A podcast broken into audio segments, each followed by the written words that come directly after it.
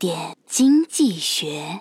公司上班比较早，都不来不及在家里吃，就近会去小区门口的包子铺买包子吃。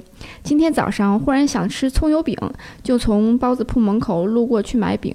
路过的时候都不敢往包子铺看，内心感觉就是我出轨了，对不起老板娘。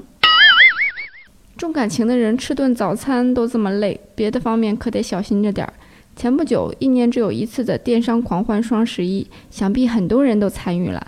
有报道称，一位大姐不仅在双十一这一天囤了一家人半年要吃的牛肉，还特地买了台冰箱回来装。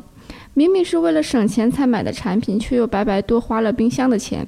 再者说，囤货本不是什么稀罕事儿，一年用的化妆品、半年用的卫生纸，哪怕是矿泉水儿，这都是可以理解。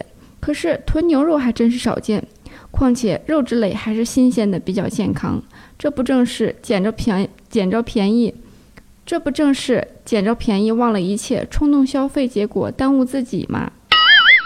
更多内容，更多投资门道，请关注微信公众号“好买商学院”，教你聪明投资。